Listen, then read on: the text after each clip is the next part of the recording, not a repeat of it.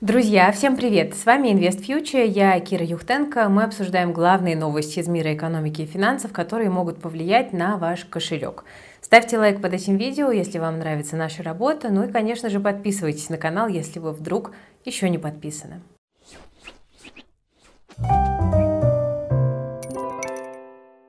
Сегодня, друзья, интересным инсайтом поделилось немецкое издание Die Welt, которое ознакомилось с документами Еврокомиссии. И вот согласно докладу, Европа должна будет отдать российские ЗВР после того, как конфликт на территории Украины будет завершен. Обоснование тут довольно простое. Нет законодательной базы, чтобы их конфисковать. Еще никогда в истории не было прецедентов изъятия или передачи государственных резервов в пользу другого государства. И поэтому осуществить это будет невозможно. Однако европейские чиновники здесь не отчаиваются, и они предлагают эм, инвестировать конфискованные ЗВР России, да, замороженные ЗВР. Ну, а я напомню, что это около 300 миллиардов долларов инвестировать в ценные бумаги, в облигации. Риск потери будет незначительным. Чиновники оценили возможные убытки от таких вложений в 4 миллиарда. Ну а полученные доходы от этих инвестиций планируется вложить в восстановления украинских территорий. Но вот только есть проблемка. Издание отмечает, что найти богатство Набиулиной никак не получается. То есть вроде бы как конфисковали средства, а вроде бы и нет. Об этом уже давно говорят. Еще в конце прошлого года Блумберг отмечал, что надзорным ведомствам удалось обнаружить всего треть от 300 миллиардов долларов. Эпопея с российскими резервами будет продолжаться дальше. Последствия блокировки уже начинают проявляться. Например, такие страны, как Бразилия или Саудовская Аравия, понемногу сокращают долю долларов в своих резервах. Поэтому с начала 2023 года мы видим все больше заголовков о конце гегемонии доллара как основной резервной валюты. Я бы, конечно, не стала делать таких резких утверждений, но, тем не менее, некоторые подвижки в эту сторону, объективно говоря, есть. Но, как я уже говорила, э, такими темпами, как сейчас, доллар сможет лишиться статуса основной мировой резервной валюты лет через 20, а то и 30. Ну ладно, инвестировать деньги собирается не только Еврокомиссия, но и россияне, если послушаются Антона Силуанова. Министр финансов э, давал интервью и рассказал о своей стратегии. Он отметил, что очень выгодная стратегия для консервативных инвесторов хранить сбережения в рублях на банковских вкладах. И сказал, что э, сам он тоже так делает на часть своих активов. Именно за эту новость, друзья, вы сегодня проголосовали в нашем телеграм-канале If News, так что давайте чуть-чуть более пристально на нее посмотрим. Ну а перед тем, как начать, я напомню, вы сами выбираете, что мы будем разбирать подробно в новостном выпуске. Для этого участвуйте в ежедневном голосовании в нашем телеграм-канале If News. Ссылочка есть в описании к этому видео. Подписывайтесь, читайте объективные экономические новости и голосуйте. Ну а мы с вами заныриваем в тему. Итак, во-первых, многие захотят сказать, что хранить деньги на вкладе не то же самое, что инвестировать. Но тут все зависит, конечно, от определения. В целом под википедийное подходит размещение капитала ради получения прибыли. Но другой вопрос, повернется ли язык назвать человека, открывшего вклад, инвестором? Ну, у меня вряд ли, думаю, что у вас тоже. Но кому есть дело до всех этих титулов? Самый главный вопрос, выгодно ли сейчас быть банковским вкладчиком. И для этого давайте мы посмотрим на уровень инфляции, потому что нас интересует реальная доходность, то есть доходность, которая у нас остается за вычетом роста цен. И мы с вами видим резкое снижение в апреле до 3,5% по инфляции, но на самом деле можно на это снижение внимание не очень-то обращать. Год назад был скачок до 18%. Тогда все в панике начали скупать все, там от автомобилей до гречки. Ну и получается, что цены выросли относительно э, огромного роста прошлого года, да, поэтому мы видим такой скромный показатель. Ставки по вкладам тоже в моменте взлетали, но с середины 2022 года они стабильно ниже, чем уровень инфляции. На графике вы можете посмотреть максимальную ставку в 10 крупнейших банках, ну, даже не рядом. Реальные цены при этом и не переставали расти. За март плюс почти 0,4%. Но это нормально. Когда нет сильных шоков в экономике и геополитике, люди перестают так сильно бояться и идут в магазины. К тому же низкая безработица точно так же относится к проинфляционным факторам. Ну и наша любимая слабый рубль. Если в США начнется рецессия, то упадет стоимость нефти, а значит и рубль вместе с ней. И это тоже такой полноценный проинфляционный фактор. Получается, что Центральный банк вполне может встать на путь постепенного повышения ставки, и к этому нужно быть готовыми. А что это будет значить? Что вклады э, позже будут привлекательнее, чем сейчас, хотя инфляцию перекрыть, ну, опять же, вряд ли смогут. Другой инструмент с низким риском – это надежные облигации, но тут ситуация тоже нерадужная. Если ЦБ начнет повышать ставку, они упадут в цене. Брать совсем короткие, на которые изменение ставки не влияет, тоже нет смысла. Доходности, в общем-то, такие же, как и на вкладах, ну а сверху еще и налог э, возьмут.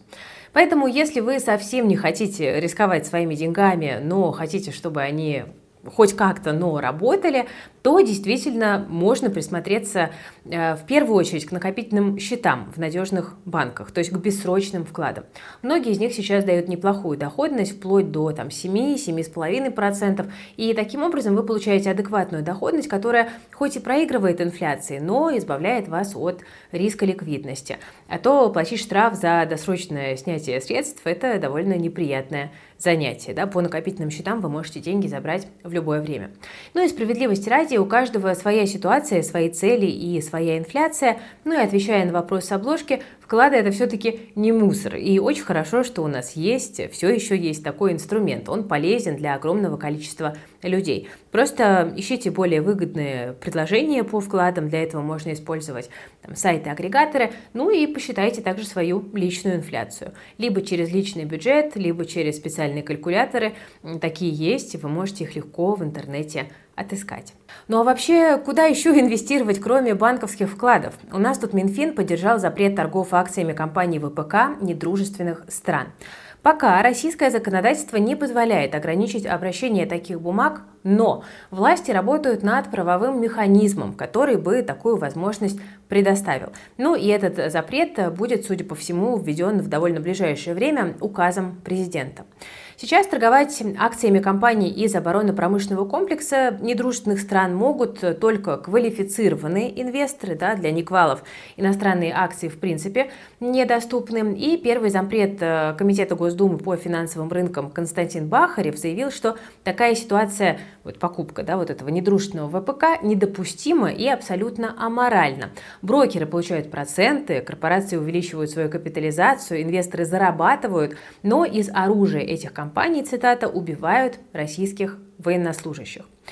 Ну, в общем, мы с вами понимаем, что, скорее всего, эти компании скоро попадут в черный список. Эти это какие? Ну, из самых популярных брендов это Lockheed Martin, Boeing, General Dynamics, ну, еще несколько э, таких компаний через СПБ-биржу э, до сих пор можно приобрести. На самом деле, еще примерно год назад, когда я была на пресс-конференции Эльвиры Набиулиной, я задавала по этому поводу вопрос. А, я спрашивала у Эльвиры Сахибзадовны, нужно ли инвесторам готовиться к тому, что обращение этих бумаг будет приостановлено, ну, потому что как бы это лежит на поверхности, и логично предположить, что э, действительно такой запрет э, мог бы последовать. Но тогда Эльвира Сахибзадовна, в общем-то, ничего конкретного по этому поводу не сказала, но мы видим, что прошел год, и все-таки дошли руки до того, чтобы обращение этих бумаг э, ограничить. Конечно, с точки зрения инвестора, это не очень приятная история, когда тебя принудительно заставляют там, из каких-то активов э, выходить, если такое решение да, будет принято, потому что многие из этих бумаг э, находятся в просадке, Э, по сравнению там, с теми самыми популярными точками, когда в России был бум инвестиций, многие люди наполняли портфель компаниями из разных секторов. Да, поэтому люди будут либо вынуждены просадку зафиксировать в большей части случаев, либо же у многих людей эти акции так и вообще заморожены, потому что, собственно, Э, так вот и остаются у нас э, заблокированными э, многие иностранные активы, купленные через СПБ-биржу. Ну, я так понимаю, что к этим людям никаких санкций точно применяться не будет, потому что мы можем увидеть это на примере экстремистской запрещенной компании Мета, да, которую тоже убрали из обращения, но у многих людей она остается в замороженном виде, и, собственно, ничего вы за это этим людям не сделаете, да, потому что продать они никаким образом не могут. Тут, на самом деле, вопрос довольно дискуссионный э, по поводу того, насколько там в целом российский инвестор, да, покупая, там, не знаю, акции Боинга на вторичном рынке, финансирует э, эту компанию, конечно, там можно сказать, что каким-то образом чуть-чуть мы влияем на капитализацию, но, ребят, слушайте, это такой мизерный процент российских инвесторов. Ну, в общем, факт остается фактом, а, список доступных бумаг становится меньше, и вы, как инвесторы, просто тоже должны держать это в голове, потому что, скорее всего, через там, месяц, э, другой такой запрет э, вступит в силу. Тем временем в России появятся так называемые маркетплейсы для бедных. Дело в том, что Яндекс запускает в Москве и Санкт-Петербурге новый сервис доставки готовой еды и продуктов Market 15. Он будет предлагать товары более низкого ценового сегмента по сравнению с Яндекс Лавкой и рассчитан на более массовую аудиторию. Компания уверена, что сервисы между собой конкурировать не будут. То есть получается, что теперь Яндекс Лавка это такой маркет для элит, а Market 15 это вот для простых смертных. Новый сервис будет конкурировать с другими игроками на рынке быстрой доставки, такими, например, как самокат. Но, правда, конкуренция с самокатом будет тяжелой, так как самокат сотрудничает с разными игроками средней ценовой категории. У самоката более 1400 дарксторов, и их единственным конкурентом являются офлайн магазины Но нам от этой конкуренции дешевой еды должно быть, в общем-то, хорошо, потому что чем выше конкуренция, тем больше э, дешевой еды и тем, как правило, доступнее бывают цены.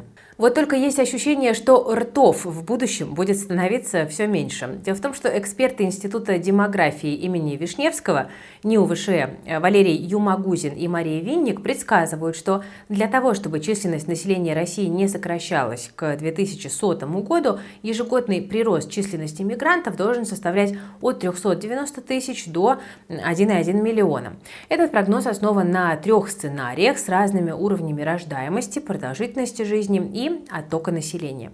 Согласно демографическому прогнозу, даже в среднем сценарии ВШЭ снижение численности населения России будет продолжаться. К середине 2070-х годов она снизится до 131 миллиона человек, ну а к концу столетия восстановится лишь до 137,5 миллионов. В соответствии с тремя сценариями демографического прогноза экспертов ВШЭ, чтобы поддержать численность населения России на уровне не ниже 146, какая цифра, миллионов человек в период с 21 по 2100 годы, необходимо привлекать разное количество, как вы сами догадались, мигрантов. Перспективы замещения убыли населения России э, мигрантами довольно неоднозначны, отмечают эксперты, опрошенные РБК. Хотя замещающая миграция рассматривалась как возможный способ компенсации естественной убыли населения, но эксперты отмечают, что полное замещение возможно только при небольших размерах убыли.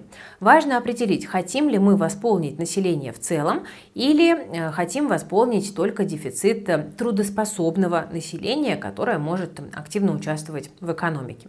Миграционный прирост может частично компенсировать естественную убыль населения, но для эффективной интеграции мигрантов требуются определенные условия, такие как готовность местного населения принимать иностранцев, а, привлекательный уровень экономического развития страны, ну и другие.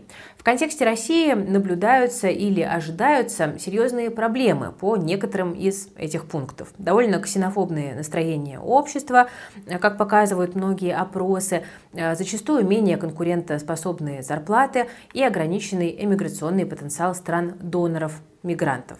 Таково мнение экспертов. Но, тем не менее, российские компании продолжают принимать на работу мигрантов, особенно из стран Средней Азии, таких как Узбекистан, Таджикистан и Киргизия. Население может сократиться, а вот золото продолжает свой рост. Сегодня стоимость драгоценного металла достигла отметки 2050 долларов за унцию, плюс 1% за день, и ставит рекорды с апреля 2022 года.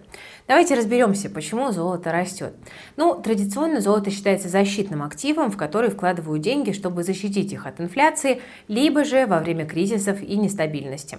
Само золото как актив является нулевым по доходности, то есть ничего не генерирует и не приносит приносит. Ну а единственный способ заработать – это купить дешевле и продать дороже. Но благодаря резервному статусу металла в него вкладывают свои деньги именно для того, чтобы их сохранить. Очевидно, что времена сейчас максимально нестабильные, и инвесторы во всем мире опасаются рецессии, геополитических рисков и многого другого. И в итоге стоимость золота поднялась на 22% за последние 6 месяцев. Только вчера стало известно, что члены ФРС прогнозируют рецессию в США. Правда, умеренную, но все-таки рецессию. Наступит она, по прогнозам, в конце этого года. Помимо этого, вышли и данные по пособиям по безработице в Штатах. Их больше, чем прогнозировали, и тренд сохраняется. Следовательно, рынок труда остывает, и это сигнализирует о том, что экономика замедляется. Ну а ФРС повышает ставки. Такой колокольчик рецессии. Ну и к тому же доллар ослаб по отношению к мировым валютам. По тем же причинам э, и подросла стоимость золота, номинированная в американской валюте. И важный момент. Исторически золото после инверсии кривой доходности гособлигаций США, когда длинные выпуски менее доходные, чем краткосрочные, э, мы сейчас с вами именно это и наблюдаем, вот тогда э, оно показывало результаты значительно лучше акций индекса S&P 500. То есть еще один сигнал, что рынок ожидает рецессии в США. Кстати, я упомянула доллар, и в этом контексте хочу вам вот что рассказать. Э, наша команда продолжает э, тестировать обучать нейросети, обучаться самостоятельно. И э, тут мы решили спросить у нейросетей, как бы выглядели валюты, если бы они были женщинами. Получились очень интересные картинки от Midjourney, мы их разместили в нашем основном телеграм-канале. Предлагаю вам на них посмотреть, ссылочку тоже в описании к этому видео оставлю. Абсолютно неожиданные образы нарисовала нарисовала нейросеть. Ну и, собственно, мы пока там не подписали правильные ответы, поэтому посмотрите и попробуйте угадать. А завтра мы правильные ответы опубликуем. О технологиях. Директор экспертного центра безопасности Positive Technologies Алексей Новиков заявил, что российский рынок IT столкнулся с проблемами в области кибербезопасности из-за того, что ушли иностранные поставщики. Это привело к нехватке решений, а спрос значительно превышает предложение. Рост спроса обусловлен и увеличением самого количества кибератак, ну а также уменьшением их скорости. Многие российские компании начали использовать китайские э, решения, но это, к сожалению, не может разрешить все проблемы. Злоумышленникам сейчас требуется всего несколько дней, чтобы взломать систему, поэтому компании должны улучшать свою кибербезопасность для того, чтобы избежать э, серьезных проблем. Да, то есть спрос есть, а вот решений не хватает. По отраслевым данным, только 5% компаний до 2022 использовали китайские решения. Сейчас уже 60% планируют замещать ими продукты ушедших западных вендоров. Ну, в общем, у Positive Technologies есть еще много работы для продолжения захвата российского рынка. Ну и завершим выпуск новостями о рынке акций, который, в отличие от рынка технологий кибербезопасности, видимо, не вырастет. Профессор Уортонской школы Джереми Сигел считает, что рынок акций ждут тяжелые времена. Он говорит про Америку.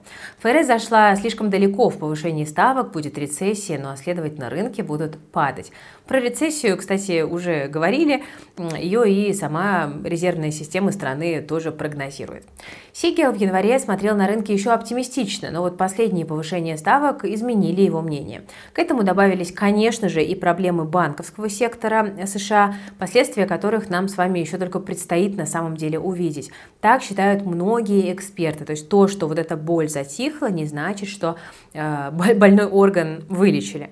По мнению Сигела, ожидать роста рынков можно только в 2024-2025 годах, ну а в ближайшее время нас ждет медвежий рынок. ФРС перегнула с повышением ставок, добавляет профессор. Пока, правда, рынок США чувствует себя довольно неплохо, S&P 500 вырос э, до 4120 пунктов с начала года, но что будет дальше, нам только предстоит узнать. Ну что же, друзья, на этом сегодня у меня все. Не забывайте подписываться на If News и выбирать завтрашнюю тему дня. Ну и также переходите в наш основной телеграм-канал и посмотрите на прекрасных женщин в образах валют, ну или наоборот. С вами была Кира Юхтенко и команда проекта Invest Future. Берегите себя, своих близких и свои деньги. Всем пока!